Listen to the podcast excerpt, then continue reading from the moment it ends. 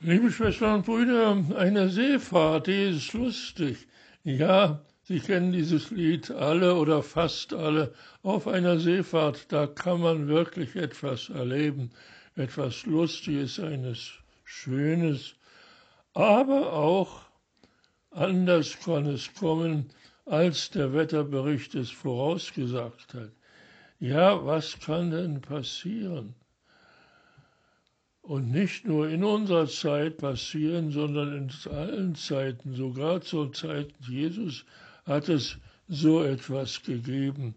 Deswegen finden wir in den Evangelien eine ganze Reihe von Geschichten über solche Seefahrten oder besser gesagt, wie hier bei Matthäus 8, äh, Seestürme.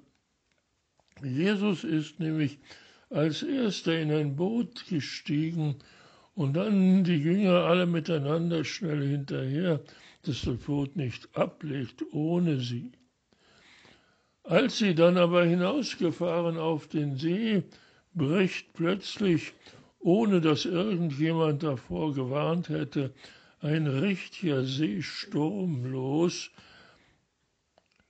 Da bricht doch tatsächlich der Wind über das Wasser die Wellen schlagen über die Borde des Bootes, so dass sich das Boot mit Wasser füllt.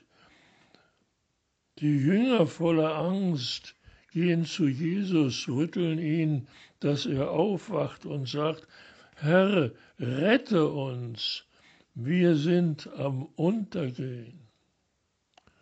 Und Jesus, noch ein bisschen verschlafen, guckt ganz erstaunt und sagt zu ihnen, was habt ihr solche Angst, ihr Kleingläubigen?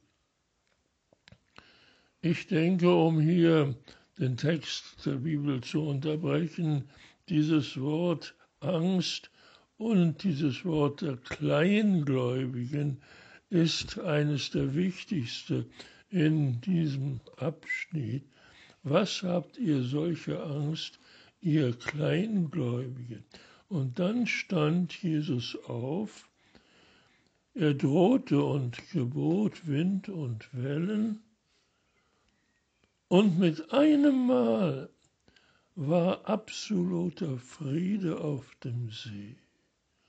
Und die Menschen, die am Ufer standen und das beobachteten, die staunten, dass ein Mensch solche Vollmacht habe, dass sogar Wind und Wellen ihm gehorchen.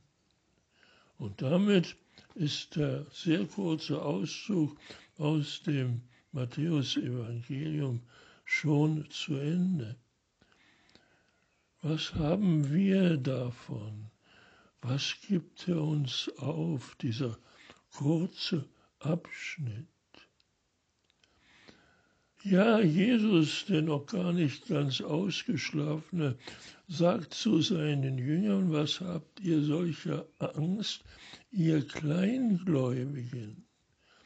Also, dieser ganze Abschnitt dreht sich offenbar einmal wieder um den Glauben den Glauben an Gott. Ja, Gott ist Mensch geworden in Jesus. Das ist das offenbar auch für die Jünger ganz Neue, dass hier Gott aus Liebe zu den Menschen selbst Mensch geworden ist, dass Jesus kam, das Wort ist Fleisch geworden und hat unter uns gewohnt, beten wir sehr oft, aber glauben wir das wirklich? Glauben wir, dass in Jesus Gott Mensch geworden ist? Dann bräuchten wir, wie die Jünger, nicht so viel Angst zu haben, wenn ein Sturm oder bei einer Seefahrt ein Seesturm losbricht und wir drohen mit dem Boot und allen Passagieren unterzugehen. Das ist das Entscheidende hier, der Glaube. Warum habt ihr Angst, ihr kleinen Gläubigen, sagt Jesus. Und wir dürfen wissen, dass Gott es ist, der uns Menschen geschaffen hat. Er ist unser Schöpfer, wir sind seine Geschöpfe. Aber aus Liebe zu diesen seinen Geschöpfen ist er Gott selbst Mensch geworden in Jesus. Und die am Ufer stehen und staunen, die halten diesen Jesus zu Recht übrigens für einen Menschen. Und sie wundern sich, staunen, dass sogar Wind und Wellen gehorsam sind diesem Menschen. In diesem Menschen sind immer noch göttliche Gaben und Vollmachten vorhanden. Und die sehen wir hier in dem Frieden, der sich über den ganzen See legt und natürlich auch über die Jünger Jesu, die plötzlich ihre Angst verloren haben und denen der Glaube an Gott, der sie geschickt hat, wiedergekommen ist. Ja,